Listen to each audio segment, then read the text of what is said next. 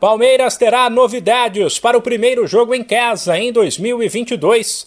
O Verdão recebe a Ponte Preta nesta quarta, 9h35 da noite, no horário de Brasília, pelo Paulistão, sem o trio Everton Gomes e Kusevic, convocado para a disputa das eliminatórias.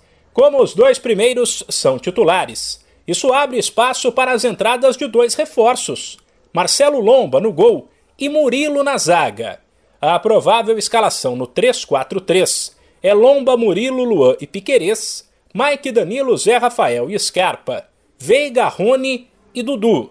Porém, a comissão técnica ainda estuda rodar o elenco para evitar lesões antes da disputa do Mundial no mês que vem. Na véspera do jogo, o meia Zé Rafael, um dos destaques do duelo do fim de semana com o Novo Horizontino e autor do primeiro gol do Paulistão, comemorou a estreia mas avisou que o time ainda tem margem para evoluir. É importante a gente completar uma temporada, pré-temporada inteira, né, sem nenhuma lesão. Acho que nossa equipe tem muito a ganhar com isso. A gente sabe que pré-temporada é a base para o ano todo, então nossa equipe se preparou muito, é, tem se preparado a cada semana para melhorar sempre.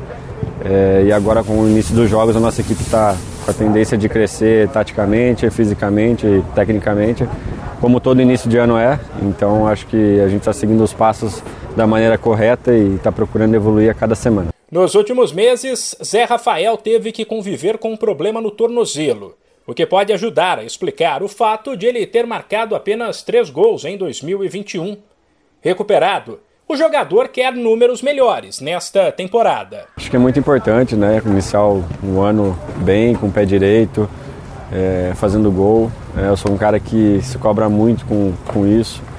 É, no passado acabei não conseguindo fazer uma marca muito boa, mas esse ano eu tenho novas metas e espero ajudar o Palmeiras aí o, o máximo de jogos que eu puder. O Palmeiras está no grupo C do Paulistão e vai disputar uma vaga no mata-mata com Botafogo, Ituano e Mirassol. De São Paulo, Humberto Ferretti.